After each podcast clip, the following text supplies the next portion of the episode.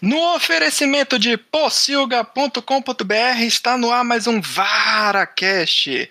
Meu nome é Ramon Prates e no programa de hoje vamos falar sobre o caso Evandro.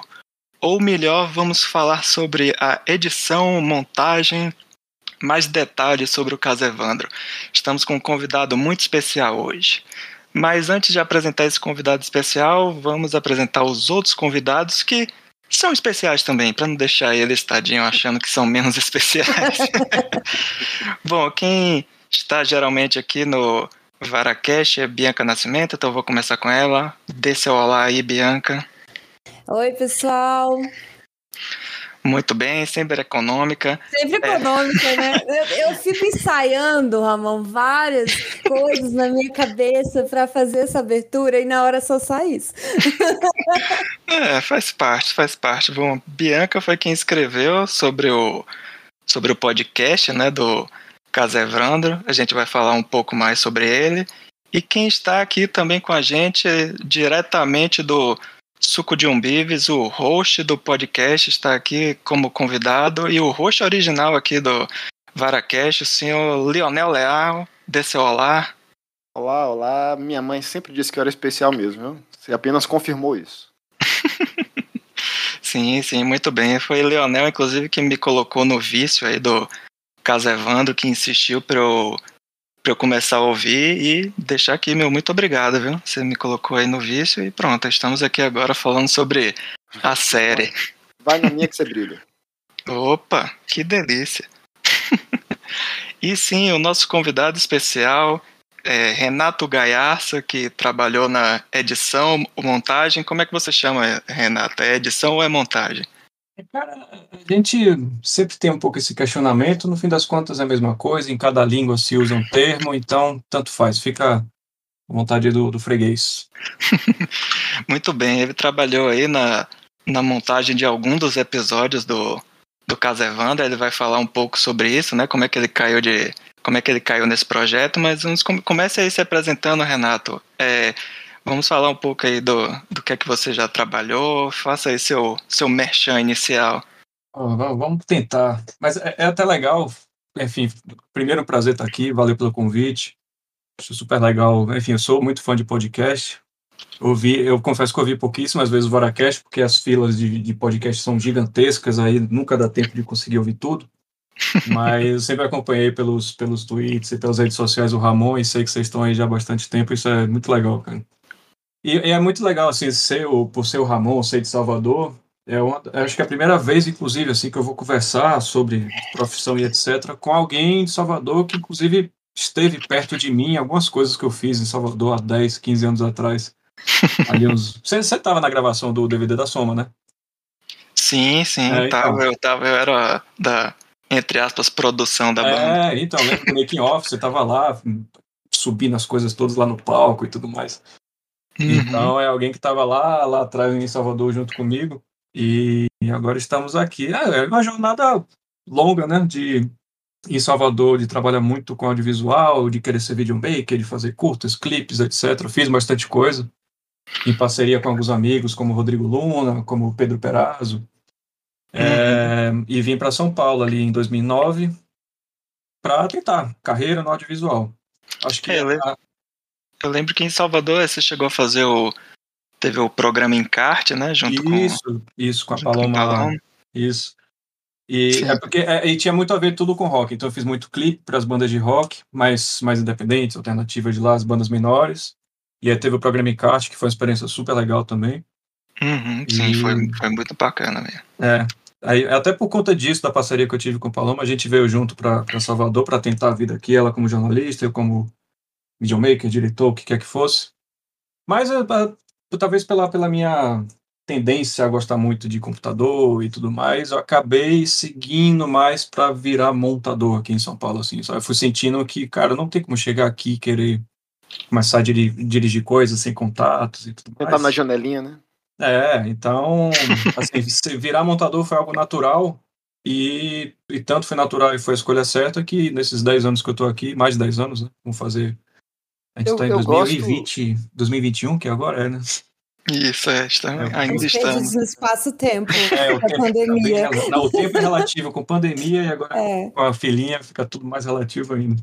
Renato, eu gosto que é, a, sua, a sua descrição do que você faz já, já rende o currículo. né? Sabe quando você quer botar um currículo mais extenso? Aí perceba que você falou que você pode se categorizar como videomaker, como diretor, como montador, e você ao mesmo tempo trabalha com montagem e com edição, que é a mesma coisa na sua, na sua opinião, né?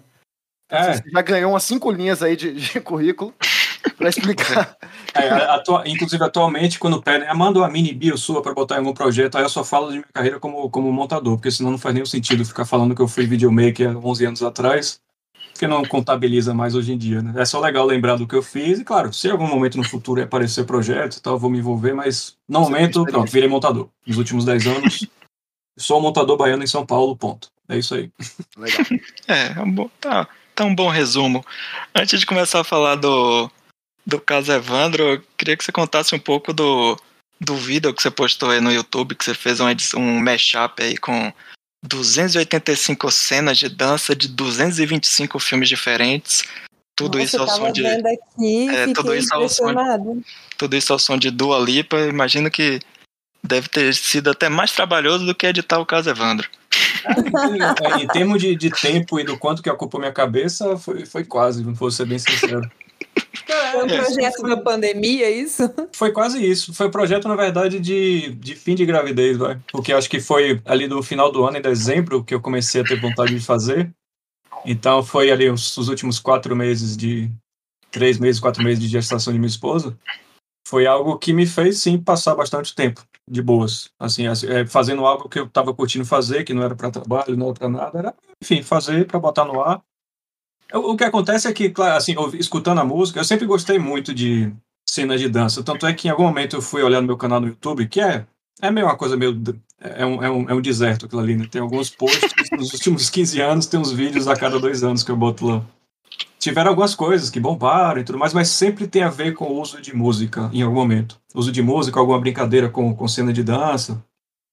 Então eu percebi o, o quanto que eu curto, né? Brincar com isso e pensar nisso. Então, a, e ao longo do ano, eu lembro que eu fui pensando em cenas específicas. Claro que tem todas as cenas clichêzonas aí que todo mundo conhece, que a gente gosta. Mas aí tiveram duas específicas, né? A, a cena final do filme do, do Druk, o filme. O, título em português, como é? É Druk, é, acho que traduziram como. Acho que é Druk mesmo, É é, Druk, Druk, né? e tem um subtítulo tosco, é. E aí teve essa cena final e minha esposa, aleatoriamente, assim, alguém mandou pra ela e ela me mostrou uma cena do Zorba, o grego. Que é uma cena que, eu Uhum. acabei, que eu acabei nem usando, inclusive, na montagem, né? E eu acho que eu não lembro mais se teve alguma outra coisa, assim, que algumas coisas começaram a martelar, e essa música da Dua Lipa, até por causa do Big Brother do ano passado, essa música ficou na minha cabeça. Eu fazendo Uhum. academia, escutava de vez em quando na esteira, ficava, pô, essa música tem uns momentos bons, assim, pra conseguir brincar, tem altos e baixos, tem umas pausas boas. E aí eu comecei a pirar em querer fazer isso, e assim, só por diversão. Em algum momento eu botei no YouTube pra ver, assim, pô, mashup, eu vi que tinha várias e eu não quis assistir nada, pra não ficar, para não, Não me desanimar. Não, pra não me desanimar e pra não. Porque a internet é foda, assim, você tem tudo, você não tem nada que nu- nunca foi feito na internet. Então, se você for procurar, pode ser que dê uma desanimada. Teve um só específico, assim, que eu olhei só pra pegar a lista de filmes, pra ter um ponto inicial. Eu peguei essa lista, comecei a pesquisar, assim, listas infinitas de filmes indianos, filmes de várias nacionalidades. É porque é isso também, né? Eu, que, eu percebi que o foco maior de todos esses vídeos no, no YouTube eram, eram os filmes americanos que a gente conhece, ponto. Assim, não tem Sim. muito mais do que isso. Basicamente Uhum. ali nos 80, e claro, tem os musicais, os clássicos, antigos. Mas eu quis fazer uma coisa um pouco mais diversa, então eu fui buscar filmes indianos que eu nunca tinha visto nenhum. Não consegui ver os filmes inteiros, né? Mas só de baixar esse material, eu vou falar baixar aqui, vamos supor que é no iTunes, tá bom? Mas tem uma grana pra fazer esse vídeo, né? Ah, então eu consegui um orçamento familiar para alugar digitalmente todos esses filmes. E, e aí peguei bastante coisa que eu nunca tive contato, que eu pô, fui achando incrível e assim, eu passei, eu comecei em dezembro, acho que foram três meses. É, Inicialmente eu fiz essa lista de 400 filmes no papel, né? Então eu fiz uma tabelinha no Excel. Assim, foi um passatempo porque eu tentei me organizar o máximo possível para conseguir no final editar o que eu queria. Então foi, foram longo- lo- longos meses de, pesquisar, pensar nos filmes e baixando e convertendo e pegando as cenas e jogando na timeline e separando momentos que eu achava bons. Então foi isso esse trabalho meio artesanal durante meses para, enfim, no fim das contas conseguir e me diz uma coisa, Renato, e no YouTube tem uma série de restrições em relação ao uso de né, direitos autorais da música, dessas imagens. Você teve algum problema com isso? Cara, não. O YouTube, felizmente, ele deixa você publicar o que você quiser. A única diferença é que eu não poderia monetizar o vídeo. Então, primeiro que eu nem conseguiria, porque eu tenho, sei lá, 200 e poucos inscritos, que acho que você só monetiza quando tem acima de, de X número. Mas assim, lá aparece, né? Bom, isso aqui, esse conteúdo. Ah, não. Além de não poder monetizar. E tem a música também que não vai. É a música, é. às vezes eles derrubam por causa da música. E eu acho que é mais pela música até do que pelas cenas de filme. Porque são cenas tão curtas, de um segundo, dois no máximo, que acho que nem eles nem conseguem reconhecer ali que é um conteúdo original. Foi só pela música que teve esse, esse critério. E infelizmente meu vídeo não, não, não, não pôde ser exibido em alguns países aí que eu não vou saber nem listar agora, porque é engraçado. E aparece no Instagram também, né, que ele bloqueia seu conteúdo para os países, aí lista uma, uma, uns 10 países e eu falo, porra. Tudo bem que assim, Cuba tá entre eles, são basicamente países comunistas e, sei lá, socialistas, etc. Que eles é, não, não têm. É países é, com eu, eu, vim, eu vim olhar com... aqui um de meu irmão, que só para só ter o um exemplo aqui, o dele foi bloqueado em Guam, Ilhas Marianas do Norte e Porto Rico. Ah, ó, é, o meu foram é. países diferentes, diferenciados. Deixa eu ver se eu consigo, não vou conseguir ver aqui agora. É, pra, é basicamente pro... é, países que vivem em delírios comunistas, imagina. é, que, é, pro YouTube, pro Google, essa parte de direitos autorais de imagem deve ser, deve pra gerenciar isso tudo aí, deve ser muito bizarro mesmo. Mas assim, é. o resultado do, do vídeo ficou, ficou sensacional é aquele tipo de vida, assim, pra, pra quem é fã de cinema, você fica, tipo, a, a cada um segundo você fica. Tal filme, tal filme, pô, qual é esse? Pô, esse filme é massa, pô, não sei o quê. Você ah, vai foi, foi, foi, foi, bem gostoso. Eu sabia que era um vídeo legal, porque assim, eu assisti, assisti, obviamente, né, dezenas de vezes, até mais. Porque eu fui, eu fui editando aos pouquinhos, né? Então eu botava, fazia um trechinho X, outro trechinho, ia separando cenas. Em algum momento eu tive que aumentar a música, porque a música não ia caber. Acaba. É porque assim, uma coisa que eu fiz questão de fazer com muitos filmes, além da quantidade de filmes, ter essa coisa de ter filmes de outras nacionalidades que não só filme americano, inclusive filmes sabe, brasileiros, né? É, quis botar filmes brasileiros para não ficar, senão ia ficar igual a todos que tem no YouTube. Então assim, minha diferença foi, ó, deixa eu fazer pelo menos algo que tenha muito mais filmes e que tenha filmes de outras nacionalidades. E, e particularmente assim, pensando muito em, em montagem, em tempos, não só uma coisa meio aleatória de jogar cenas enfim, essa coisa de, de, ter todo crescente, de começar uma coisa meio solo, ter um momento mais romântico e explodir no final com as danças em conjunto, que, que eu adoro essas cenas. Então, é isso. Mas no fim das contas, é, é, para mim se tornou também um passatempo ficar, ficar entendendo como é que funciona as estatísticas do YouTube, porque assim, não viralizou, ponto. E tá, tá com 1.800 views agora. É, e, e, é, muito, é muito legal estar usando o vídeo para entender como é que funcionam as lógicas de YouTube. Eu que trabalho muito com publicidade, já ouvi muito o povo falar né, em publicidade, ah, nos cinco primeiros segundos tem que convencer o público a ficar no vídeo, tá? fica uma loucura com isso, e agora estou entendendo por quê, porque o YouTube ele te dá os gráficos, né? De tipo, uhum. aos 30 segundos, 60% das pessoas pararam de assistir. Então tem coisas do, do gênero que eu estou usando isso também como passatempo. É legal que, pelo visto, assim, isso envolveu uma série de, de conhecimentos, né, que a, não só a questão da, da montagem, mas imaginei que é, eu ainda não vi o vídeo, tá? Porque Ramon não, não se dignou a me mandar. Nem, tá nem na pauta, tá na pauta. Tá na pauta o link, Leonel. Ninguém me passou esse link, cara. Ah, ah, olha seu Telegram depois, mas vamos lá.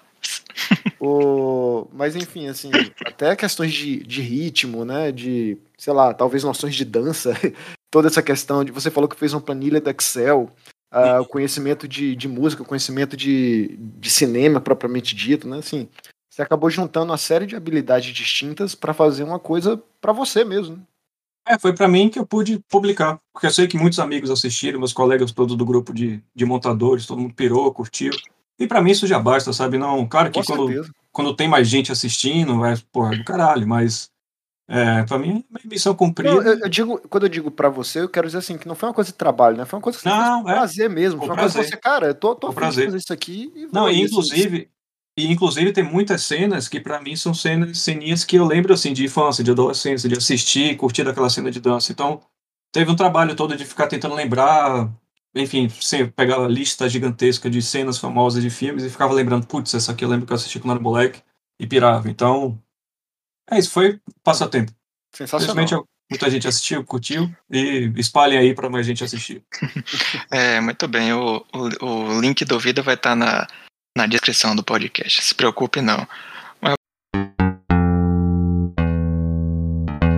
Vamos lá, então vamos começar a falar agora propriamente dito do, do caso Evandro, do, da série, né? Adaptando o podcast de, do Ivan Mizanzuki. Antes de você contar. Oi, diga. Amor, adaptação de podcast para TV. Isso, isso pode ser que é a primeira vez que está acontecendo? Não sei, como é que é isso? Não. No Já Brasil, teve precedente? No... Não no Brasil, né? É, no Brasil eu acredito que não. Mas acho que nos Estados Unidos é, é mais comum. Tem podcast que já virou série de TV, de ficção.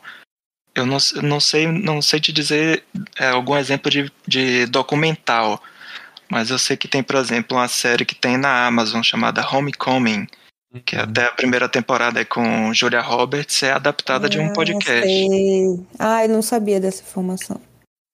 Beleza. Mas muito bem. Antes da gente começar com Renato contando como foi que ele caiu aí nesse projeto, eu queria saber de, de Bianca e Leonel, assim, o que é que vocês acharam assim de em relação à adaptação do, do podcast para TV, o que é que funcionou, o que é que não funcionou, assim, é, tipo, melhores momentos, assim, o que, é que ideias rápidas, o que é que vocês acharam aí do, do, do da série? Eu, eu posso começar? Claro. Daniel, vou passar à sua frente aí. Que eu, o Ramon falou que eu fiz o. Aliás, foi o primeiro review de podcast da Pocilga que a gente fez, né, Ramon? Uhum. E, e aí eu tava encantada com o podcast do Caso Evandro. Eu tava muito, muito pilhada quando eu comecei a ouvir por influência do meu marido e tal. Mas eu só. Aí, aí é que tá a o que eu escondo, na verdade, é que eu só, só ouvi os dois primeiros, as duas primeiras temporadas, né? E o restante da, do, do podcast eu não ouvi. Então, eu, eu cansei, assim, porque é um nível de detalhamento muito grande. Eu não consegui acompanhar mais. Assim, apesar do trabalho do, do Ivan ser maravilhoso nesse sentido. E ele, ele nem é jornalista formado, mas ele ele de fato fez um trabalho jornalístico assim primoroso é, e não e não mesmo não tendo escutado na íntegra o projeto Humanos Caso Evandro eu acho que a série conseguiu sintetizar ali o a essência do, do, da mensagem que o Ivan queria passar com aquela com esse trabalho, né, que ele fez com essa uhum. apuração, essa investigação e toda a essência foi muito bem assim resumida e, e eu, eu fiquei bem chocada porque eu tava nos primeiros, nos primeiros episódios eu tinha a impressão de que eles não iriam conseguir conduzir é, de um ponto A para o ponto B essa linha de raciocínio com tantas tantas abas que você precisa abrir nesse caso para você, você ter uma, uma, uma linha temporal que faça sentido para alguém que não escutou o podcast entender. Né? E aí eu fiquei duvidando no início que eles iam conseguir, mas eles no fim eles conseguiram e fez, encerraram em sete episódios isso. foi, não, em seis episódios, né? O sete não, são, era... são, não, são sete, o oitavo que é o do, o oitavo do que é o bônus, né? Isso. Ainda fizeram um episódio bônus, que eu considerei o melhor episódio, que é o do Leandro Bossi. É, que, que foi o Renato que editou. Nossa, é, para mim é o melhor episódio, porque ele tem ali um, um relato muito emocionante do pai do Leandro, enfim. É, eu acho que nesse ponto o, o, tra... o seriado ele, ele tem é, esse, esse poder né, de sintetizar e entregar informação para quem não vai ter paciência de ouvir todo o podcast, porque gera... realmente ele é gigante, ele tem uma série de detalhes e. Cara, o, o Ivan merecia mesmo que, que esse trabalho ganhasse repercussão que ganhou. Então, para mim, tá, tá 100% aí. e você, Leonel? O, lá atrás, né, quando, quando o Mizanzuki soltou esse podcast, ele tentou primeiro é, ele procurou alguns jornais grandes, assim, alguns veículos de mídia grandes para faz, fazer uma parceria, né? Para o podcast ser publicado sobre a chancela, assim, sei lá, de uma Folha de São Paulo, alguma coisa assim. E a dificuldade dele foi justamente que ele queria ter essa liberdade de fazer, se preciso fosse, um milhão de episódios, né? E, e no tempo que ele quisesse, da forma que ele quisesse, e com esses veículos de mídia não costuma ser assim você costuma ter uma limitação maior. Então, como ele não, não queria abrir mão dessa liberdade, ele escolheu fazer o podcast por, por conta própria mesmo, e por isso ficou dessa forma mais extensa. E eu gosto. Eu, eu achei legal porque a proposta era justamente ser mais é, é, minucioso. Uhum. A série, a série não, a série tem ali uma limitação é, de tempo e tudo mais. E por isso ela fez esse trabalho que, como o Bianca mesmo falou aí, foi um trabalho primoroso. Né? Eles conseguiram enxugar e, e mostrar ali só, só o essencial. O que eu gostei muito na série, primeiro, o fato de que eu pude ver né, pessoas e situações que até então só tinha ouvido. Porque, uhum. por mais que no, no site, ah, tem as fotos lá, cara, eu não fui atrás da foto, né? Eu ficava só... uhum. É, isso é sensacional. Você ver as pessoas, né? É que eu também não procurei também na época de. Eu, eu tenho um amigo que é meio psicopata que ele foi atrás até para ver se descobria a foto do, do menino morto. Cara, não. Aí não, né? Não, pera aí, velho. Você tá errado. Mas enfim, a série, o que, o que me preocupou na série, Bianca tava aí falando de é, que ela ficou preocupada de se ia conseguir isso. Né? O que eu fiquei preocupado, na verdade, é que o podcast ele teve um, um plot twist não intencional, né? Que foi Mizanzuki dando, Sim, achando é, é, é, elementos novos que não estão no processo. E a série, pô, eu ficava pensando como é que a série vai resolver isso? Como é que essa série é, é, ela não tendo esse plot twist, como é que ela vai resolver? E ela resolveu fazendo é, aquela coisa de colocar o, o, as fitas para os, os envolvidos ouvirem. Uhum. Isso foi sensacional. Genial, genial essa solução. Sabe, aquele é, o, o, promotor que, que, passou a série inteira falando, não, é isso mesmo, não teve tortura nenhuma, não, foi ela que matou, foi ela que matou. A cara dele de, de é, isso aí realmente, né? Assim, não, e... não tem mais um argumento, foi sensacional, cara. Aquilo ali já valeu. Sim. Não, e até, tipo assim, o. Ele vai mostrando, o, o diretor, né, o Ali Muritiba, ele tá lá, né, mostrando o, o áudio, né, pra galera, e aí ele vai mostrando, assim, uns pedaços e o cara, não, veja bem, porque aqui, nisso aqui, blá, blá, blá, não sei o que, até que chega num ponto que ele, Aí ele dá o braço a torcer. Não, é realmente, aqui não tem mais como. amiga, não tem mais como te defender, não. É realmente. Mas ele não fala. Se você reparar, ele não fala a palavra tortura em nenhum momento. Não, não. Sim, claro. Ele não admite, assim, né? Claramente. Ele fala, é um prato cheio para defesa. É um prato Exato. cheio para defesa. Como se, ele, como se o que importasse é fosse a disputa de quem ganhou o caso, não é esse. Exatamente, ponto, né? é. Renato, é possível que você tenha ouvido isso mais de uma vez, né? Assim, chutando aqui. Cara, não, primeiramente, assim, é a primeira vez que um, uma série na qual eu trabalhei, porque, assim, ao longo desses anos eu trabalhei pô, em várias séries, sei lá, Piscino na HBO, teve Hard também da HBO, que é recente, Cidade dos Homens, a última temporada, putz, trabalhei. Mas, assim, a, a, o tipo de, de, de movimento de, nas redes sociais que o caso Evandro causou, isso é inédito para mim e acho que para todo mundo da equipe. Tanto é que a gente tem nosso grupo que existe desde de maio, de março do ano passado, até hoje existe, porque a gente pô, fica trocando ali informações, a gente pega uns tweets engraçados, a gente fica mandando entre a gente e, os, e as críticas e tudo mais. E acompanhar tudo isso tem sido muito gratificante para a gente, porque, e não só, obviamente, e, e vai desde o do meme, sabe, das piadinhas, das, do, do, dos personagens da série que tem gente que acha que acha gatinho e não sei o quê.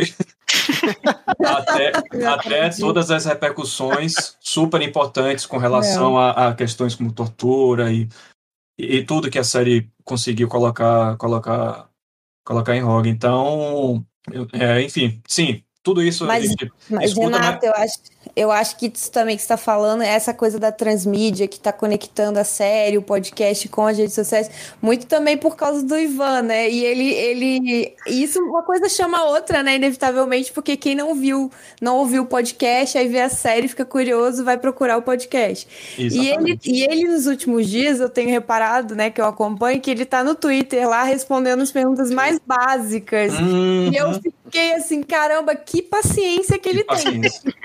tem. eu, pensei, tá... eu, pensei, eu pensei a mesma coisa, porque imagina você tá há anos, anos e anos respondendo cara, as mesmas coisas. acabou de escrever um tijolo de livro sobre isso, aí ele está tendo que de, de, escutar tudo de novo e todo mundo perguntando as mesmas coisas para ele.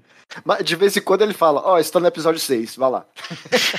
de vez em quando acho que ele não tá muito paciente, né? É, exatamente. É, acho que, é, acho que teve algum que, tipo assim, ele já tem até as perguntas mais comuns, acho que ele já tem lá um bloco de notas, ele já dá um copiar colar.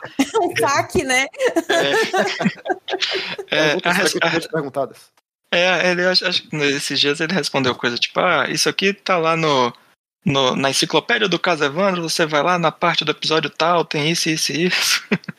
Não, outro dia, ele botou, outro dia ele botou um print, ele deve ter um TXT da vida com várias respostas já prontas, ele, ele tem os prints para respostas específicas sobre alguns assuntos. Ele tweeta só o print da, do texto. Aliás, deixa eu puxar isso aí, Ramon, que eu queria fazer uma pergunta para Renato. É, Sim, claro. Isso, isso aí, né, Mizanzuki tá fazendo isso aí porque ele. A gente tá sacaneando aqui que ele já tem o print e tal, mas muita coisa também ele deve ter de cabeça, afinal ele mergulhou fundo uhum. nesse ele, ele sabe, ele é um especialista nesse assunto, né? Ele mergulhou muito. E eu imagino que Renato também tenha mergulhado. E aí, eu me, assim, é, é, e tenha visto e revisto os vídeos, e é um tema pesado, né? Como foi isso, assim, especialmente num momento 2021 que todo mundo já está naturalmente desgraçado da cabeça? Como foi ter que mergulhar numa coisa tão, tão pesada, assim, às vezes sombria, né? E, e tudo mais? Bom, primeiro que isso é muito louco. A, a, a, montagem começou oficialmente ali no finzinho de fevereiro, no meio para o fim de fevereiro do ano passado. Certo. Então, é, tinha uma casa de edição chamada Olhos de Coruja, onde os, os três montadores, né, que sou eu, o João Mina Barreto e o Christian Chinem, é, a gente se reuniu lá pela primeira vez, acho que ali por volta do dia 20 de fevereiro, alguma coisa assim. E então, isso a, foi antes da pandemia, foi presencial.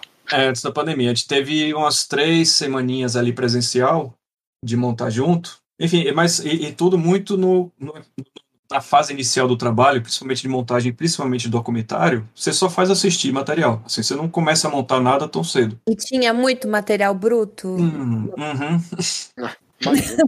Hum, bastante, bastante. É, Quando a já, gente, ó, já tinha muita coisa que já estava digitalizada, né, pelo é, próprio é. Ivan.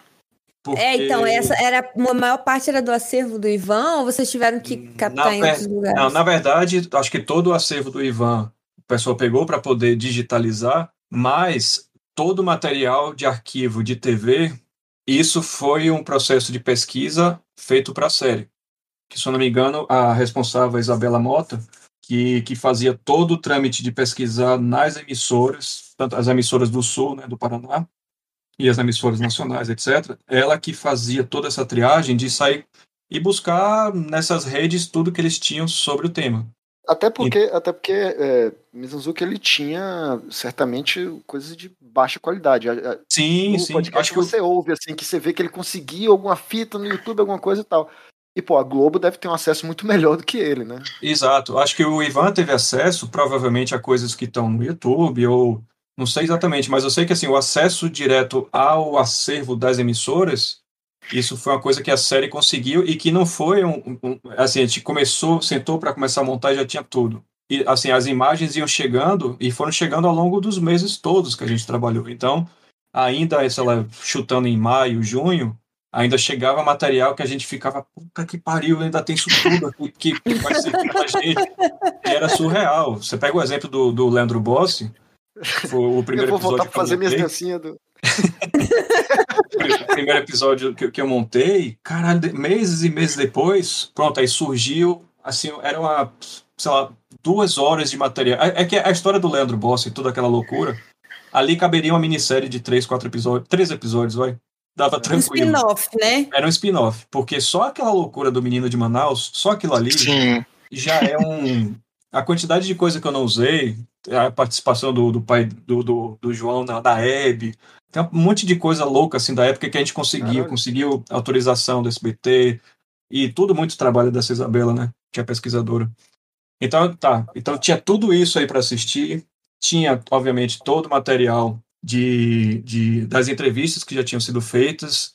Porque quando a gente começou, eles estavam filmando ainda. Eles terminaram de filmar na semana anterior da pandemia chegar de vez e de tudo isso ser interrompido presencial aqui. Então, a gente, enquanto trabalhava, ainda estava recebendo entrevistas que demoravam para chegar, porque tem todo o processo de, de gravação, conversão de material, fazer sync com áudio para chegar até a gente. Então, leva um tempo para as coisas chegarem até a gente. Então, foi. Bom, a gente começou ali um pouco antes da pandemia bombar. Quando bombou a pandemia, todo mundo foi para casa, trabalhar em casa. E fácil, fácil não foi, porque além de todo o material audiovisual, a gente teve sim que mergulhar nos famosos autos. Para a gente conseguir, pelo menos eu fiz questão, o Christian também, é, é os três, né? Eu, eu, Christian e João, a gente precisou, para entender algumas coisas dos roteiros, entrar de volta lá nos autos e conseguir os PDFs disso, que já tinha tudo em mãos, para conseguir entender algumas coisas, entender os personagens, entender a situação, o tempo das coisas, que é tudo muito complexo e super confuso. E, e a gente teve, inclusive, que mergulhar em algumas imagens de arquivo muito incômodas, como particularmente o, o corpo do, do, Evandro, que tem um vídeo disso, não são só fotos. Nossa, cara. É, Nossa, então, tá assim, assim, eu sei que algumas pessoas da equipe não conseguiram olhar.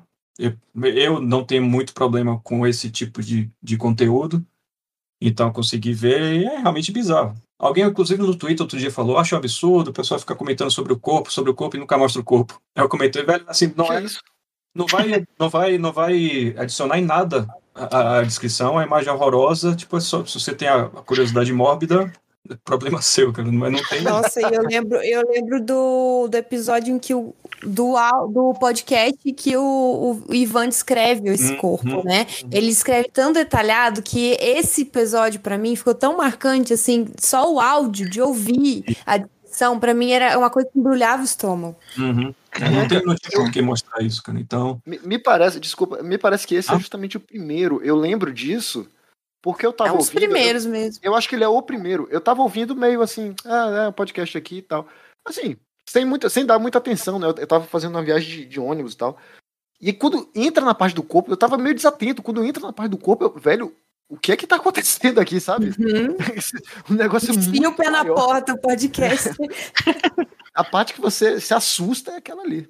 Queria saber é, qual foi a orientação quando você recebeu o material, o que, que orientaram vocês no processo que vocês tinham que para fazer a partir dali, né?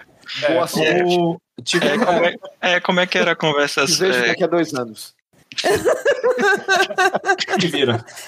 acredito que você teve que conversar bastante, né, com os diretores, com a Ali Muritiba e a Michelle Chevron, né? É, Cheva. É, eu acho que, na verdade, acho que eu nunca pronunciei o sobrenome dela em voz alta. A, a, a, É. Michelle, a Michelle, inclusive, não é isso, só, só complementando nessa coisa da mudança, da virada de chave da pandemia. É, a Michelle, eu nunca conheci pessoalmente, inclusive. Nossa. O, o Ali Muritiba, ele, ele che... quando acabou a filmagem, foi uma terça, que foi inclusive o dia que ele filmou. A última coisa que eles filmaram foi a gravação das, da, da reação deles às fitas. Foi a, Hum. última, foi a última diária de filmagem. Ele chegou em São Paulo na quarta-feira e super. Pô, e, pô, beleza, foi conversar com a gente. A gente estava no trabalho já tinha umas três semanas. E aí, três, quatro semanas. Aí, ele, inclusive, ele contou, né, caralho, o dia ontem foi foda, foi o dia mais pesado, assim, porque para ele estar ali junto, né, de, de, de das abagens e acompanhar tudo aquilo ali foi super forte para ele. Aí ele contou como é que foi a experiência e tudo mais. Só que a gente trabalhou junto por três dias e aí na sexta-feira a gente inclusive pô, comemorou, né, que a gente conseguiu começar a fechar os primeiros cortes de alguns dos episódios. A gente até tomou, a gente até brincou, né, que a gente, pô, brindou ali com a cervejinha, até ficou a brincadeira de tipo, putz, qual é meu copo? KKK, vamos pegar o Covid. Isso lá em, em, sei lá, 16 de março, né? Foi mais ou menos naquela fase, naquela época. E aí depois ficou todo mundo à distância. Então a Michelle, a gente só se falou por, por Zoom da vida e por WhatsApp. É, qual, era, qual era a pergunta, gente? Qual foi a orientação que você Sim, recebeu? sim. Assim? Então, é, o, assim, isso foi obviamente um processo que eu não participei, que foi da feitura dos roteiros. Então, assim, você teve toda uma fase de meses e meses antes da gente entrar, que foram, enfim, os, os roteiristas, deixa eu pegar os nomes aqui, não é, que a gente também não conheceu, obviamente, né, porque a gente já chegou, os roteiros estavam prontos, o Ângelo Defante, Tainá Murringer, Ludmila Naves e Arthur Warren. Cagando o sobrenome de todo mundo aqui. ah, Ludmila, Ludmila Naves e Arthur Warren. E aí vocês seguiram um roteiro que estava lá pronto, mas no meio do caminho, assim, não, não bateu em você, tipo, su sugerir alguma mudança? Sim, claro. Não, então é isso, né? Roteiro de documentário, normalmente ele é um guia, porque o roteiro, ele prevê que as entrevistas vão ter um resultado X ou Y. Nesse caso, né, eles já tinham a história completa, então, tá, e junto com o Ivan, quer dizer, não estava completa ainda, porque o Ivan estava ainda, nem tinha recebido as fitas quando eles quando eles começaram a, a roteirizar, inclusive. Então, eles estavam ali é, destrichando todo o conteúdo da história e do podcast para esses oito episódios. Então, eles constru tentaram construir o para qual cada episódio, o que vai ter em cada episódio, qual é o gancho de um episódio para o outro, como isso aqui vai se completar. Eu sei que assim as a, a, tal da fita, as fitas chegaram no meio ou no fim do processo de roteirização e aí eles tiveram que repensar em um monte de coisas para poder fazer funcionar o Diógenes negou da entrevista, isso também fez com que reestruturassem muita coisa nos roteiros, porque o, o, em algum momento eles previram que o cara ia dar entrevista e, e, e, e, pensaram, porque o roteiro de documentário é meio isso, não, ó, tal pessoa fala isso, isso, isso isso. E a, o advogado tal vai responder isso, isso, isso. Mas isso é tudo suposição, porque não tem como uhum. ter certeza que a pessoa vai falar bem e vai falar sobre aquilo. Sim, é, até usaram uns trechos né, da entrevista que o Ivan fez no podcast com, Isso, com o Diógenes. Porque acontece, e mesmo com advogados, mesmo com os personagens em si, às vezes, mesmo que os diretores perguntem na hora da filmagem, às vezes o raciocínio não se completa, às vezes um ponto específico não é falado de uma forma clara por ninguém, e aí tem que resolver na montagem. Então, no, que, em documentário usaram o próprio Mizanzuki como esse fio condutor, né? Sim, sim, foi super importante. Ah, ele... Você vai ter que falar isso, essa parte aqui, porque sim. ninguém falou. E ele precisou, inclusive, depois da entrevista, ao longo do processo de montagem, gravar algumas, algumas falas específicas para poder fazer alguns, alguns ganchos que não ficaram claros nem na entrevista dele. Então, por, Ivan, ó, tem um trecho aqui que a gente precisa falar isso, isso e isso. Grava aí um texto e manda para a gente. Pronto, ele gravava a gente usava ali, em geral, tá com imagens ali off, outras coisas acontecendo. Se você prestar bem atenção, você percebe quando a entonação tá um pouquinho diferente, o som tá um pouquinho diferente, é porque ele gravou depois da filmagem. Se por um lado, se por um lado teve pessoas como Diógenes que vocês não conseguiram ouvir, também o fato de ter a Globo ali por trás, imagino que Exatamente. abriu algumas portas, né? E mesmo, e, e, também tem isso, né? Eles tiveram acesso a parte do material de arquivo, mas não todo, os roteiristas, né? Então, muita coisa de material de arquivo chegou para a gente depois dos roteiros já prontos, e a gente que acabou.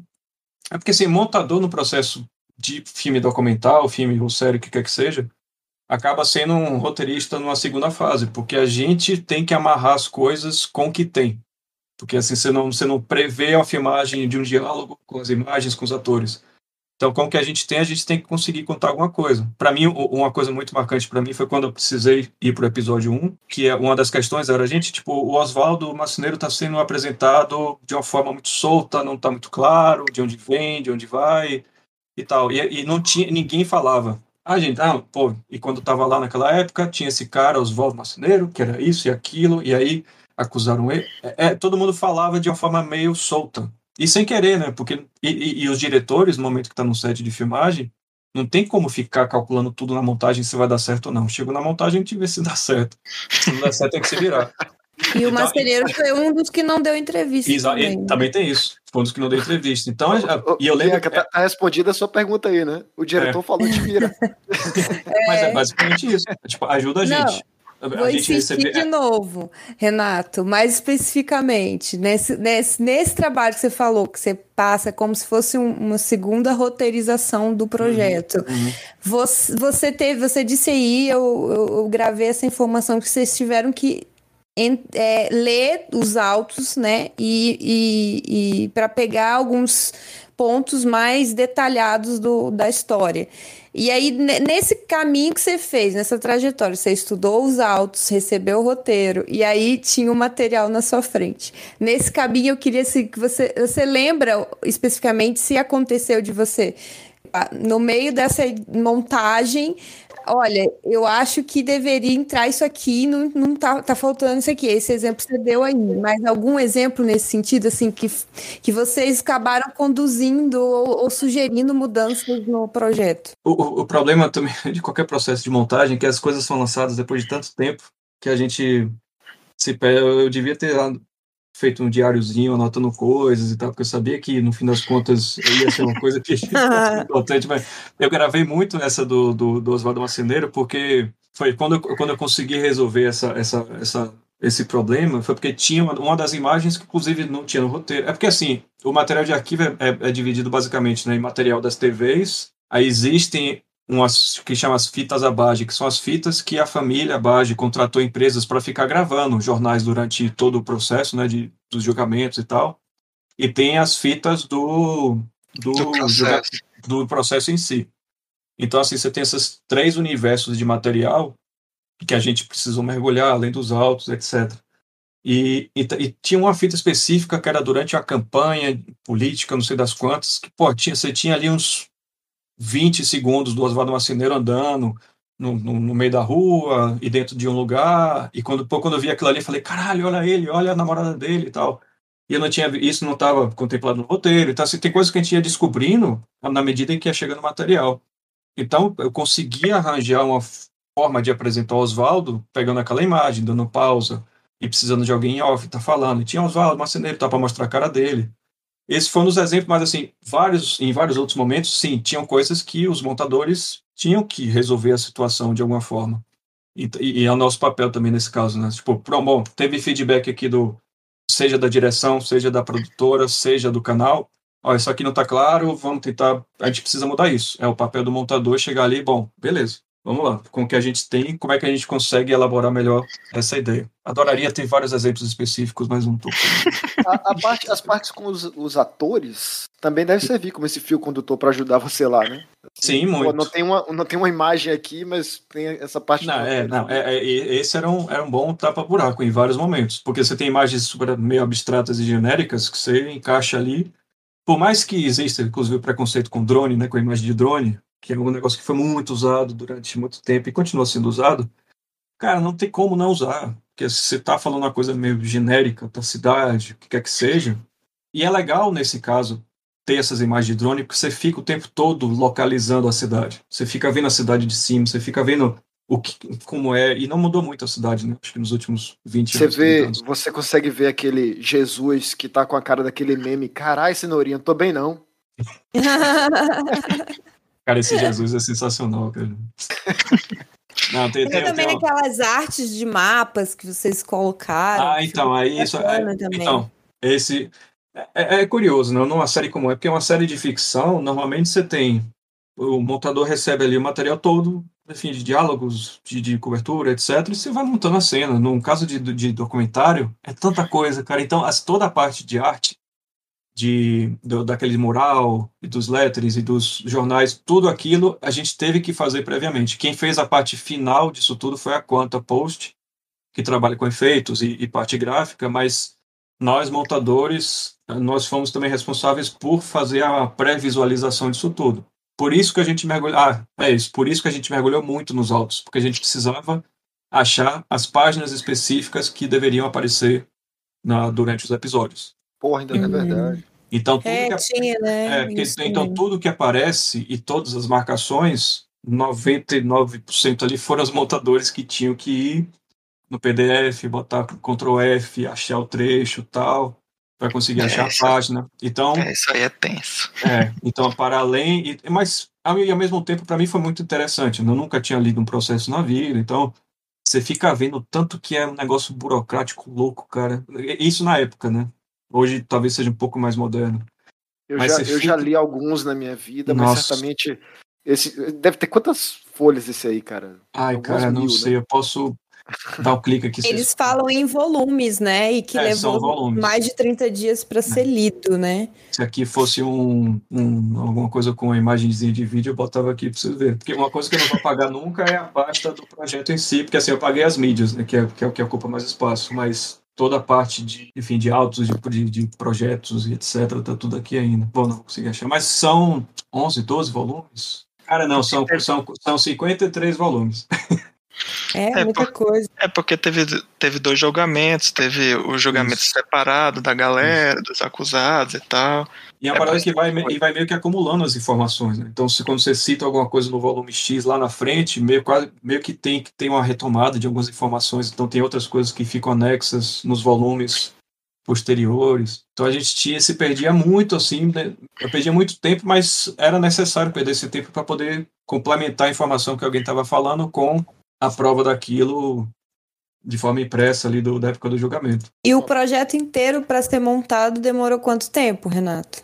O seu trabalho em si demorou mais ou menos quanto tempo?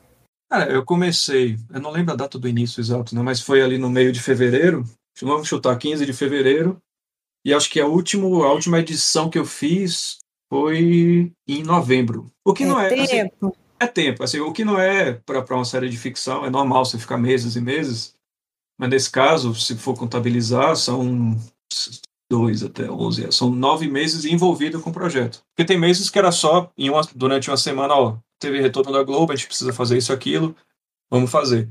Recentemente é, houve a decisão, quer dizer, não sei, não sei quando foi que foi decidido que ia ser lançado dois episódios por semana, etc. Né? Mas recentemente teve o pedido de ter o, o Previously e o na próxima semana que tinha no comecinho e no fim do episódio. Isso foi uma coisa de um, um, mês, dois meses atrás que foi pedido. Eu não pude fazer, porque eu tava com a neném recém-nascida e tal. Ah, o Christian que fez. tinha chorado sangue na hora que te pediram isso. Cara, mas eu, mas eu confesso que eu fiquei. Tinha tanto tempo que eu não mexia com o material que eu fiquei, pô, eu até faria, mas nem vou entrar nessa aí, porque não vou ter tempo, não vou, não vou conseguir ideia, dedicar. Né? Mas o Christian, junto com a Michelle, que fizeram os, os dois juntos, eu achei que ficaram ótimos. Para mim, eu tava assistindo como espectador, esses trechinhos. Né? Os ficaram ótimos, todos eles. E eu acho que o, legal da, da, enfim, tanto da história quanto do podcast, e o que a série acabou também conseguindo fazer é que isso é o que transforma a série, eu acho que, num bom conteúdo. No sentido de que, tá, não é só, ah, essa criança foi assassinada, vamos descobrir quem matou. É tudo que isso gera em torno do caso, né? Tipo, você consegue, a partir do, desse desaparecimento de uma criança, você falar de tortura, de poder político, de de ciúmes, de gente maluca que não Diógenes. Assim, você, você e principalmente. É. E principalmente de intolerância religiosa, né? Exato, não, uhum. tem isso. Sabe, você fala de, de imprensa, você fala de uma, uma porção de coisas que eu acho que isso que enriquece muito, porque você não está tratando só de investigação policial. Você fala, inclusive, do, dos erros de, de, uma investigação policial. Você fala de um universo gigantesco, de um monte de. E do impacto disso na vida das pessoas. O erro judicial, como ele impacta, né? Isso. É, eu acho que essa é a grande mensagem no final, né? Porque nós vivemos em uma era em que muita gente defende tortura, ou acha que tortura funciona e etc. Uhum. E você tem um exemplo evidente de como a tortura é, implicou diretamente em um culpado ter saído solto. Uhum. A partir do momento que torturaram disseram, pronto, esses aqui são os culpados, a pessoa que era de fato culpada saiu e não deu nada para ela. E provavelmente, não sei se o cara tá vivo ou morto até hoje, ou se foi preso por qualquer outro motivo, mas enfim, ele não pagou por esse crime especificamente. E Exato. tudo porque alguém achou que, não, tortura é uma excelente forma de investigação. Uhum. Sim, uma coisa que me deixa, o que me deixa chocado, assim, somente depois que no podcast que ele confirmou, né, que ele encontrou essas fitas que não tinha mais dúvida de que realmente os acusados tinham sido torturados, de você pensar do como a justiça funciona no Brasil, que tipo assim, que além dos além dos outros cinco, tinham duas mulheres que eram tipo pessoas importantes na cidade, né, tipo a esposa e a filha do prefeito, se assim, como se pessoas desse nível chegaram a ser torturados, blá blá blá, porque você, por influência política, coisa do tipo, que você tinha que dar uma resposta para um caso desse. Imagine com o Zezinho da esquina, o que é que não faziam para resolver é. o crime de qualquer jeito, uhum. sacou? Isso é o que me deixa mais. Fazem até hoje, né? Isso, é. exatamente. É. é o que me deixa mais transtornado é pensar nisso, do sei lá, eu até fiquei brincando aqui com com Tássia, com minha namorada, dizendo assim, pô, que dando assim um, um chute do Instituto Vozes da minha cabeça, que sei lá, 90% dos crimes que envolvem assassinato, coisas do tipo, você resolve de qualquer jeito e pronto, ou não resolve, né? É muito Ou não dá resposta, né? O, o que eu acho que o Ivan e a série, o podcast faz muito bem é confrontar o, o sistema judicial, o sistema né, de punição que existe no nosso país, assim, com a busca da verdade. Vocês estão buscando a verdade ou vocês só querem dar qualquer resposta para a uhum. sociedade? Uhum. Então, eu acho que ele confronta muito bem, tenta colocar ali o Ministério Público sempre naquela situação sabe? Vocês estão querendo ganhar uma, um, uma disputa ali de quem tem uma melhor narrativa ou vocês querem encontrar de fato, buscar o que, que realmente aconteceu? E uma coisa que, que o Ivan sempre falou no podcast, até a aparição dessas fitas aí, né? Que era. Eu, gente, eu nunca não tenho respostas. Eu estou aqui narrando os fatos, mas não, não tenho, eu não tenho condições de dizer foi esse ou fulano, foi fulano, não consigo apontar assim de, de cara, porque devido à complexidade, lógico, né, do caso. E, e aí você também tem é, a, que, a questão de que eu fiquei aqui, quando eu assisti, eu falei, eu conversando aqui, né, e, e debatendo assim como o Ramon tava, eu fiquei, Cara, é um absurdo que uma mentira se sustente desse nível com uma estrutura inteira contaminada. A gente sabe que todos, que muito do nosso sistema judicial ele é contaminado, ele é contaminado pelo poder político, enfim, influência de, de todos os tipos. Mas uma mentira desse nível com, com, não se sustenta com muitas pessoas. Como muitas pessoas estavam envolvidas, alguém ia dar, alguém ia vir a público para, em algum momento, em alguma crise de consciência, falar a verdade. Não dá para, sei lá, mais de cinco pessoas guardarem um segredo desse nível por tantos anos. Então eu acho assim, eu chutaria, tô aqui até avançando na pauta que nada a ver. É, só fazendo uma reflexão. Mas é, Lionel, mas é que eu fiquei fritando depois que eu vi a série e falei, cara, eu pensei, meu Deus, gente, isso não é uma mentira, é porque de fato muita gente desse sistema acreditou nessa história, acreditou nessa narrativa. Era conveniente acreditar nessa história de magia negra, ainda mais naquela época, né? Não era muito sim, fácil. Sim, é o que o Ivan comenta, né? Do, do que virou o, o satânico, que tem o termo, né? Satânico pandemônio, que principalmente no. Isso, em português, isso, muito obrigado. Que no início dos anos 80 surgiu muito isso, desse. Todas essas explicações de assassinato, principalmente coisas de criança, que ah, é, é magia negra, é coisas do tipo. E aí entra também até a questão do imaginário popular, de as coisas que a gente vê na cultura pop, por exemplo, tem caso de nos desenhos do pica-pau, que tinha aquele negócio da voodoo, que usava lá o bonequinho para espetar. Você pega, por exemplo, o Indiana Jones no, no Tempo da Perdição, que tem a questão da cultura é, hindu, que tem lá o cara fazia um sacrifício que arrancava o coração dos outros, não sei o quê. Você vai voltando isso em coisas que você não coisas que você não conhece, ah, então é viável. Então a gente usou essa questão da, das, das religiões de origem africana, né? De, da, da macumba, não sei o que, dos terreiros. Ah, se envolve sacrifício de animal, então pode matar também seres humanos, e isso é totalmente plausível. É muito bizarro isso, velho. E, e, isso você pode replicar para, sei lá, você pega questões políticas recentes, tanto no Brasil e nos Estados Unidos, a quantidade de gente que acredita nas coisas absurdas. Você pode pegar. Sim. A gente brincou com a coisa do, do, do, do delírio comunista no começo, mas parar para pensar, você, você transforma algo que é super abstrato e que ninguém conhece direito para transformar no vilão. E que um monte de gente compra essa ideia e, e muita gente se une para é, é, vilanizar alguma coisa para poder te dar um certo tipo de satisfação de justiça etc. Com coisas que não existem. Isso pode ser magia negra, pode ser um comunismo que não existe. Ou pode, é, não, é que nem, tipo, sei lá, que, acusando a, a Clinton de pedofilia, que tinha, né, não sei que ela pedófilo na pizzaria, aquelas histórias todas do QAnon. E uma galera, milhões de pessoas acreditam nisso, cara, e é surreal. Isso você está tá presente sempre, né? Em outros As tempos. pessoas acreditam no que querem acreditar. né? E é nisso que eu acho que fico, pecou um pouco o- a, a série. Eu acho que eles têm um, um- dos episódios no meio ali que eles têm bastante falas de pessoas especialistas em religião, Uhum. religião afro, que eles dão um- uma visão mais é, racional sobre o caso e de que isso envolvia de fato muito preconceito religioso.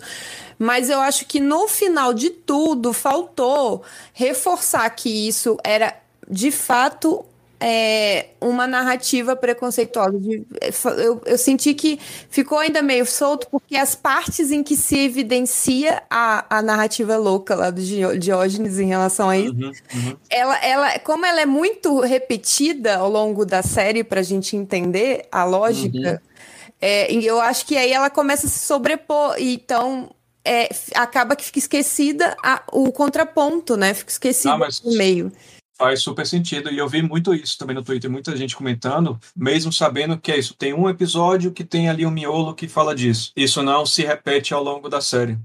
Talvez, não sei se foi algo. Claro, tem que ver se foi previsto em roteiro, ficar rebatendo sempre isso, ou a gente talvez sabendo. É que pra gente, a gente não edita. A gente, é claro, edita episódio por episódio, mas a gente fica muito na cabeça tudo que tem todos os episódios. A gente meio que monta um, um, um filme de oito horas. né? Então, a gente sabe que isso foi tratado, mas se for parar para pensar nesse sentido, ainda mais que a série foi lançada aos poucos, vai ficando diluído esse ar- contra-argumento lá de trás. E faz todo sentido. Chega lá na frente, putz, sério que a galera acreditava nisso? Mas, pô, aquela especialista falou no episódio 3, mas ninguém mais tá lembrando disso. Podia ter Falou sido bom. uma vez Reforçar, é. dez vezes Diógenes. É, podia ter sido bom reforçar isso. Verdade. Mas acho que entra. É, só um instante, Leão, né? Mas acho que entra justamente essa questão do.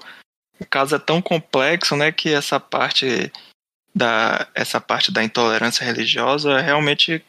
Com certeza seria melhor se fosse mais explorada, mas é um caso tão complexo que entra essa parte assim da, da tortura, de você ter o depoimento da, dos envolvidos no caso, dos, dos acusados, que é, isso acaba virando uma coisa menor, entre aspas. Mas por isso que o, o Mizanzuki fica até brincando no, nas redes sociais, no Twitter, dizendo que ah, e vocês acham que, é, que o podcast é longo, né? E ainda assim tem gente fazendo pergunta, gente questionando. Imagine o tanto de coisa que ele também teve que cortar, né? Então, Uhum. é aquela coisa, né? O, a série tem que ser mais específica, fazer uma síntese e eventualmente vai ter esse tipo de coisa, não tem pra onde correr. É, quem quiser se aprofundar tem o podcast, né? Assim, É, vai ter o livro depois. Conseguiu tocar em tudo que era relevante, mas, pô, se você quer mergulhar mesmo, caramba, vai atrás. Né? Bianca falou do, do Ministério Público aí, e eu queria cagar uma regra jurídica aqui. Por favor. Você é nosso consultor jurídico aqui do episódio. Não, mas é concordando com ela, porque Bianca estava falando de como o Ministério Público foi, foi, de certa forma, até conivente com tudo isso. E até hoje, como é o nome do cara mesmo? É Paulo Markovitz, né? Markovitz, Isso, é. Como até hoje ele vinha sustentando isso, e isso me revoltou de uma forma. Pelo seguinte, ele, ele não é obrigado a fazer isso. Primeiro, porque o processo já foi, né? Segundo, porque o Ministério Público, um promotor, ele é. Ele não. Usar um termo eh, técnico aqui, ele não representa o Ministério Público, ele apresenta o Ministério Público. Uhum. O, o promotor, ele é o Ministério Público. Ao contrário de, sei lá, um procurador do Estado. Procurador do Estado, se ele vai defender. Procurador da Bahia. O procurador da Bahia, ele tem que defender a- a- o Estado da Bahia e ele tem que defender até a morte. Ele não tem, ele não tem muita margem ali para ir para lá ou para cá. Certo? Se o, o interesse da Bahia, do Estado da Bahia é aquele, ele tem que defender mesmo ele na convicção dele, sabendo que está errado. O, o promotor não. Promotor ele tem a, a- ele pode usar a convicção dele. O promotor, em síntese, se o promotor está convencido de que um réu é inocente, ele pode pedir a inocência. O promotor não está ali só para pedir a prisão da- das pessoas, sabe? Ele pode, literalmente, ele pode chegar para o juiz e falar: olha, seu juiz, eu estou convencido que esse cara é inocente, então é, libera ele. Mas ele estava convencido de que elas eram as, as será? culpadas. Será? Me Porque- pareceu é. o tempo inteiro que ele comprou aquela narrativa, que ele acreditava Eu- eu acho- nisso. me parece, porque o ca- ele, ele já era promotor naquela época. cara que era promotor naquela época, ele já vem desde ali da época da ditadura e tudo mais, né? Posso só fazer um, um parêntese rapidinho e até perguntar para vocês uma coisa que para a gente foi uma questão e a gente nem sei como é que a gente resolveu direito isso. Porque, assim, o, o Paulo Markovics, ele era, durante o julgamento lá de 98, do, do episódio 5, ele era assistente do promotor principal, que agora me fugiu o nome. Que é um cara que aparece muito no episódio 5. Sim, aparece, aparece imagem de arquivo. Ele, é, que fica ele no programa de TV e tal. É, ele foi, é, exatamente. Ele foi o promotor ali principal naquela época, chave, acho que, se não me engano, no, no julgamento seguinte. E o Markovics ele só protagonizou os, os, julgamentos e de fato foi procurador, acho que a partir de 2004. Aí foi é, desde 2004. Isso ficou claro pra, na série, assim, que teve que, que o, o, o Paulo ele estava, claro, representando ali o Ministério Público e a promotoria, mas ficou claro que tipo no primeiro julgamento era um outro cara e que ele deve ter participado, alguma coisa do tipo. Ou... A mesa lá, indignado quando, é. quando as abages são, são inocentadas, não é? Isso, esse é o primeiro, o primeiro promotor, o promotor principal do primeiro julgamento. Que o Paulo ele só era um assistente, ele só assumiu o caso todo mais para frente. Mas eu, é isso que eu digo, sabe? Ele, ele não é bobo, ele não é idiota. Um cara que trabalha na promotoria, eu conheço alguns, o cara sabe que existe tortura, o cara sabe as coisas que existem dentro ali da, da polícia e dentro do, do judiciário de modo geral. Então, ele pode até não ter a certeza absoluta de que, de que elas foram torturadas é de se imaginar, sabe? Ele não tinha certeza absoluta porque aquelas fitas ainda não tinham vindo à tona e tudo mais. Mas era de se imaginar. Uhum. Um cara com a experiência dele sabe. Então, desculpa, assim, ele não, o que eu quero dizer é, ele fez lá o trabalho dele lá atrás, no começo dos anos 2000, legal. Ele não precisa sustentar isso até hoje. Uhum. Nada, Mas nada tem um ele. componente aí, né, Leonel, que chama ego, né? É, o essa ego, é a questão. É o ego dessa galera é muito grande. Eles querem é, né, a vaidade, o ego é muito grande. Eles querem ganhar a disputa da, da, da narrativa, né? Então... Não, aí, aí concordo demais, demais. Só aproveitando que eu tô na parte jurídica, eu queria, eu queria parabenizar uma coisa da série, que é uma bobagem, mas que eu achei muito legal. Quando você vê tanto esse promotor Paulo quanto o advogado, que agora me foge o nome, o, o posicionamento. Como é o nome? Basto. Esse. É. O posicionamento deles na Câmara remete ao posicionamento que eles teriam no Tribunal do Júri. Uhum. É, eles, bacana, estão na câmera, eles estão na Câmara, voltados para a Câmara, e atrás deles está né, o, a, o Tribunal do Júri. Eles, parece que as cenas foram gravadas, inclusive, né? Isso, isso. Então, é como se, do ponto de vista do juiz, se o juiz ali estivesse, o advogado estaria do lado esquerdo dele e o promotor estaria do lado direito. E é assim que funciona na audiência. Esse detalhe eu não sabia. Eu sempre achei muito legal que eles gravaram, obviamente, né, cada um de um lado né, da câmera, pra você poder ter um Isso. embate. Mas eu não sabia que coincidia justamente, exatamente com essa coisa do lado. Não, muito é, legal. O, legal. o réu fica do lado esquerdo do juiz, porque o lado esquerdo é do coração. E eu não tô. Isso não é papo de, de esquerda cirandeira, não. é, é isso mesmo. é isso mesmo, saca? Ele tava. Se você observar, ele fica do lado esquerdo se houvesse um juiz ali. E eu achei isso muito legal, achei uma boa uhum. sacada. Ah, muito bem. É, eu acho essa parte do, do ego é complicado mesmo, porque fica a impressão que ele tá meio assim. que não querer admitir que o, o Estado errou, porque eu acho que se, se ele admitisse isso, sei lá, alguém vai encar querer encarcar, fazer alguma coisa com ele depois. Ele não queria, tipo, sofrer as consequências, entre aspas. Que o, o advogado de defesa ele fala, né, que o Estado do Paraná teria que fazer alguma coisa para ressarcir a vida dessum pessoas financeiramente, uhum. de qualquer forma, né? Então, o Estado admitir que errou é, é complicado. Tum, tum, tum, tum, Varacast! É.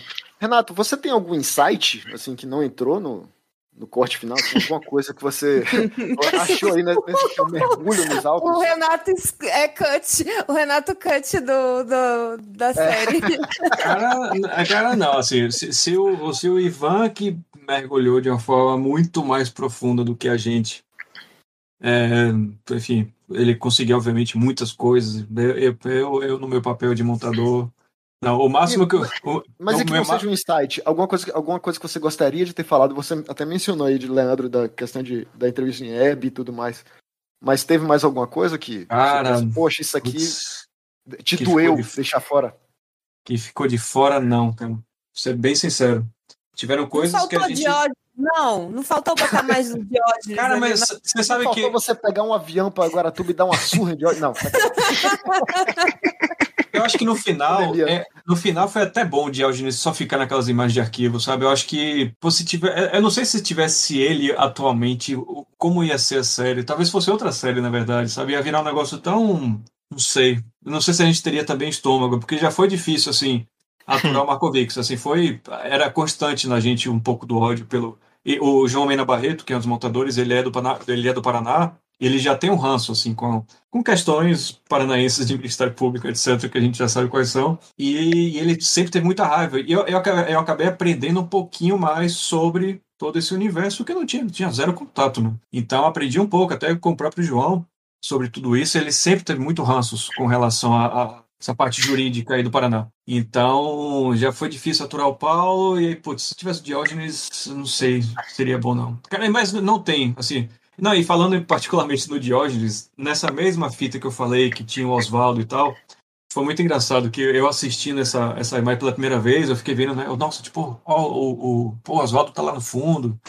e tal, ó, o Vicente, o Vicente de Paula. E tinha uma galera que eu nem sabia o nome ainda direito, tava me acostumando com as imagens. E aí tinha um cara que aparecia de vez em quando, que eu encasquetei, que era o Diógenes. Eu falei, caralho, o Diógenes está aqui olha, ele, ele tá observando Oswaldo. Aí eu fiquei paranoico, aí eu, mandei os prints, eu mandei os prints pro Ivan no Twitter. E ele foi super legal. Assim, eu falei, ó, oh, eu tô montando a série e tal, tudo bom. Eu vi, cara, ver essas imagens aqui. Esse cara é o Diógenes, porra, eu tô achando, tô super intrigado, porque eu acho que ele tá olhando e tal, a, a resposta do Ivan. Cara, não é. Mas esse caso faz isso com a gente. você ficar desconfiando, ficar desconfiando de tudo e achar que você tá descobrindo uma resposta mágica e tal. Eu falei, isso o cara era um Zé qualquer lá, sei lá que porra. Mas... O, o, o Diógenes fala, acho que é acho que é na entrevista que ele, que ele deu pro Mizanzuki, acho que até esse trecho foi usado no, na série, se não me engano, que ele fala algo do tipo assim, ah, se esse negócio era mentira, como é que você conseguiu enganar isso, tanta gente, né? Isso, tipo, isso, você enganou o Ministério Público, ou não sei o que, a polícia, blá blá blá blá blá blá, mas você vê o quão complexo Sim. é o negócio, né? Foda. Não, e inclusive eu acho um trecho bom. Eu acho legal essa fala dele, porque de fato, se você parar pra pensar, as pessoas acusam o Diógenes, mas o, o Diógenes responder isso, tipo, cara, isso, vocês acreditam que tipo, eu posso fazer com que sabe, porra, o governador, o secretário de segurança e tal, não sei o que, vai se mobilizar para inventar uma mentira gigantesca dessa. E de fato é uma questão muito louca se parar para pensar, né? Foi todinha narrada na cabeça do Diógenes, né? E foi uhum. todo idealizada por ele essa narrativa. E todo mundo é, comprou, né? É, vamos falar isso, que ele não enxerga o Diógenes como um vilão, né? Que, tipo, ele realmente acreditou naquilo ali. E o que ele fez foi isso, ele meio que criou né, a narrativa, ele foi pegando esse o disse-me disse, o burburinho da época, foi montando as peças como é, a galera queria ter um, aquilo que a gente já comentou aqui no programa, né? Que a família, todo mundo queria, tipo, um, o Estado queria um desfecho, né? Que queria ter um, acusados, uns presos para você resolver. Então, qualquer maluquice. Ele criou o roteiro dele, o roteiro Exatamente. dele, original ficcional. Amor, é. o, nome, o nome disso aí é Navalha de Hanlon. Significa não atribua a má fé se você pode explicar pela burrice. Uhum, é? sim. Não necessariamente ele estava ali de má fé, ele só é burro mesmo. Uhum. Não, e tanto, eh, desculpa, mas tanto é burro, se for visitar o, o, Facebook dele, você vai ver o nível de bolsomínio que ele só fala. Nossa Senhora. Não falha.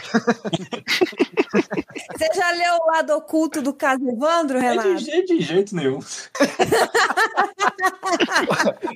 Prefiro fazer 6 mil vídeos de dança no. tá doido. O, o, Barney, o Chico Barney, que é crítico de TV, eu adoro ele. Fiquei feliz Também. que ele assistiu a série, tá curtindo. Diz ele que comprou e que tá, tá lendo o livro, e que lê alguns trechos e diz que o cara realmente é alucinado, mas nunca tive vontade de chegar perto. Não, mas esse que eu tô falando não é o livro do Diógenes, tá? É, o, é o, a versão lá, o, o e-book que fala, sei lá, que lançaram na internet depois ah, da série. Ah, é verdade, tá. Não, o lado isso, oculto nossa, do Evandro, que isso. não tem nenhum autor conhecido e que todo mundo acha que é o Diógenes. Ah, isso ainda menos, Deus me livre.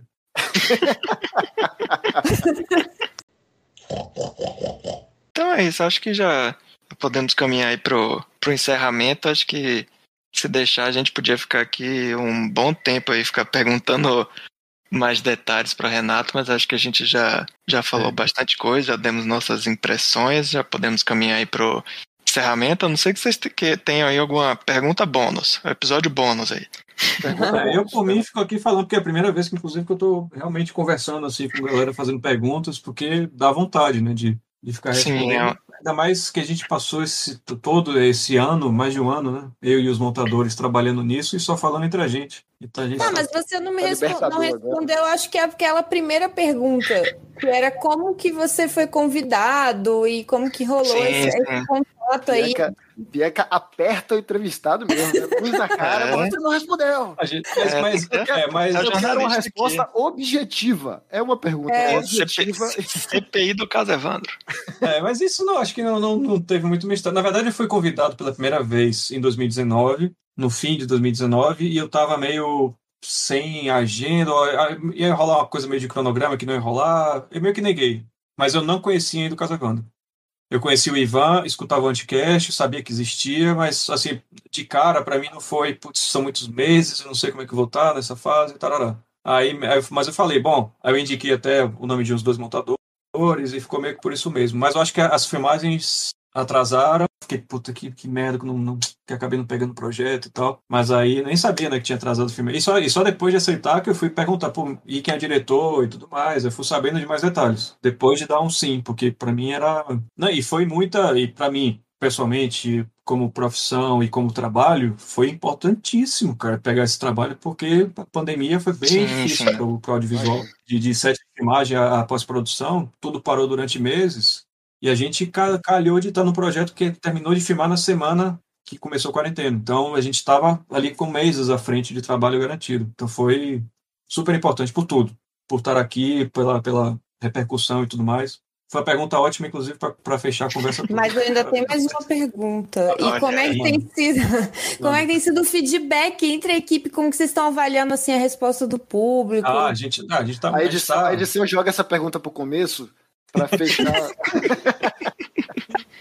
A gente está felizaço, cara, felizaço, sim. É, é, eu sempre comento que é muito foda ficar muito feliz por um trabalho que trata de coisas tão difíceis, mas não tem como, assim. Querendo ou não, a gente fez sim, é uma série, é, é entretenimento, entre aspas, tá no canal, etc. As pessoas estão assistindo, estão comentando, estão reagindo da forma que a gente sempre esperou.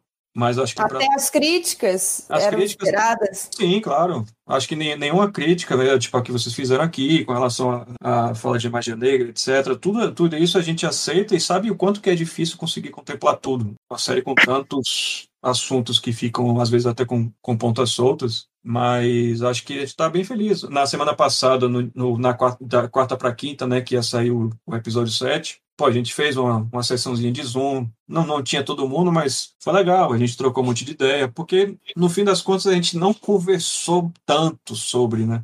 O processo todo. Então tava o fotógrafo, os diretores, a produtora, tava eu e mais um montador. Então foi legal, teve um papo que a gente acabou sabendo de coisas que não sabia, de reação de não sei quemzinho, aí não posso falar algumas coisas específicas, mas de, de, coisas que rolaram de bastidores que a gente não sabia. Tava todo mundo tão feliz, animado que conseguiu compartilhar ali informações que seria uma mesa de bar que a gente não pôde ter. Mas que e o Ivan, o Ivan disse que não vai ter segunda temporada, mas esse, isso chegou a ser cogitado em algum momento? Eu acho que não assim, sobre Casa Evandro, não tem nem como ter uma segunda temporada, porque não tem mais assunto, né? Hoje, inclusive, rolou um. se você for no Twitter do Ivan, tem uma brincadeirazinha que ele fez ali com a pergunta de alguém, que a produtora é. da respondeu, então acho que já a, a resposta tá ali. É, que ele já não... vai fazer agora com os. É, ele tá com Altamira, né? Exatamente. Fica aí, ó. Mas a história em si de Altamira é uma parada que tem muito material, isso porque a gente só tá na, na superfície. Então, imagino que a pesquisa do Ivan vai se aprofundar muito e lá, daqui a alguns anos, de repente, tem uma série sobre isso. Confesso que não sei se eu. Se é, se é um. Pô, é, é uma história meio mais bizarra ainda. Né? Não sei se eu é. fico super animado em fazer, não. Mas, se aparecer, estamos aí. Acho que vai acabar rolando a mesma equipe, etc. Assim espero. Parabéns pelo trabalho, Renato. Valeu, Excelente gente. trabalho. Muito feliz pela recepção e por todo mundo curtindo e, e, recebendo as mensagens corretas e levantando as discussões que deveriam ser levantadas. Muito bem. Para finalizar, Renato, tem você já está com algum novo projeto em, em, vista? Alguma coisa que você já possa divulgar para gente ou ainda? Não, não, eu vou, eu vou provavelmente editar vídeo do, do parto de minha filha, mas aí... Olha aí. ao, ao som de Dua Lipa também. Ano que vem o Boninho chama ele para ser editor e montador lá do Big Brother. Que tem umas edições massa no Big Brother. Não, Big Brother, ó, é, Big Brother, tipo, reality show em geral eu não assisto, mas Big Brother eu assisto e, eu, e, eu, e quando eu assisto eu falo pra minha esposa, cara, eu acho muito foda o que esses caras fazem, caras e meninas. Ouviu, Boninho? Ele tá disponível. É, não, não, não, não, mas eu falei, eu não consigo, eu não conseguiria montar isso aí. Assim, não me chame porque não é para mim, reality show.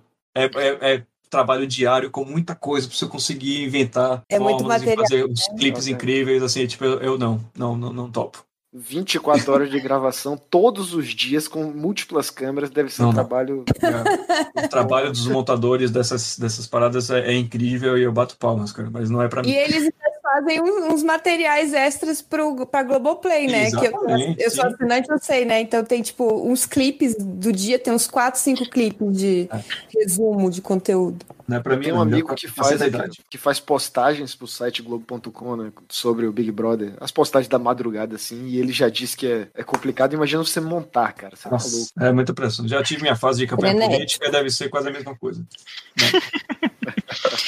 ah, muito bem. Então, quando você participar de algum outro projeto interessante, se você quiser trazer então, aqui pra gente. Só chamar. Muito bem. Então, por favor, Leonel Leal, Bianca, suas suas mensagens finais. Mais algum comentário eu, sobre. Eu queria que o Renato falasse aí de onde, onde a gente encontra ele no, na internet, pra gente seguir, pra gente stalkear ele. Olha aí. Pior que, é, pior que meu sobrenome é um negócio meio chato que tem que ficar soletrando, mas eu, eu tô no Instagram, no. Já que se for falar no Instagram, Twitter. o apelido. Seu arroba. É, meu arroba é um apelido de Salvador que não veio para São Paulo, que a pronúncia não tem nada a ver com a escrita, aí fica foda. Mas ó, procura, procura Renato Gaiarça, com SA no final. Gaiarça, Renato Gaiarça, aí tem no Instagram, no Twitter, no, no YouTube, tá, tem uns 10 videozinhos lá, porque eu postei nos últimos 10 anos, mas tudo bem. Mas tem meu site oficial lá com todos os projetos também, então é só joga no Google que acho que tá tudo lá. Renato, Renato Gaiarça. É, então é isso, pessoal. Muito obrigado aí, Renato, mais uma vez pela participação. Espero que você tenha curtido aí o papo. Muito obrigado, valeu. Leonel, por participar aqui do VaraCast. O Suco de Ubives é o podcast mais ouvido aí da rede Pocilga de podcasts. E uhum. Bianca, nossa porcolonista, também, muito obrigado mais uma vez. Então é isso, pessoal. Tchau, gente. Ubives, inclusive, abrilhantou o nosso programa chamado E eu estou É verdade. E eu estou aqui já pensando na minha inscrição no The Voice, que eu, eu vou participar. Olha aí. aí olha aí, olha aí o mechan, faça aí o mechan final então, Leonel, do The Voice aí. Muito, que tem que postar também no Instagram. Para quem não conhece, The Voice é o, o, primeiro programa, talvez o único programa de calouros da podosfera brasileira. Então, se você quer dar um tostão da sua voz cantando especificamente músicas da Bahia, não precisa ser axé, pode ser pagodão, pode ser forró, pode ser rock, pode ser o diabo que você quiser, só precisa ser da Bahia. Mande a sua canção para o e-mail suco de umbives. Manda logo para o meu, leonel.leo.gmail.com, que ele irá ao ar para ser avaliado pelos nossos jurados técnicos e artísticos. Muito bem. Fica a, dica, fica a dica aí, Renato, se quiser participar. Pô, não conhecia, tô com, tô com saudade de karaokê, então pode ser uma boa pedida. Procura, procura depois o suco de um bives Dendê Voice. Você não vai se arrepender. Depende do seu ponto de vista. Muito bem, muito bem. Então é isso, pessoal. Até o próximo programa. Um abraço. Um abraço. Tchau, boa noite.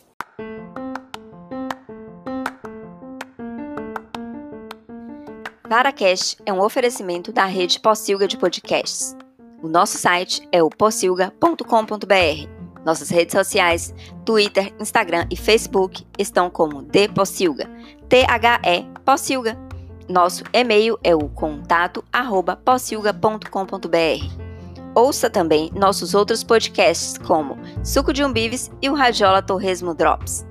Por último, e não menos importante, não se assustem e tenham calma. Vara está para porcos, assim como a alcatéia está para lobos.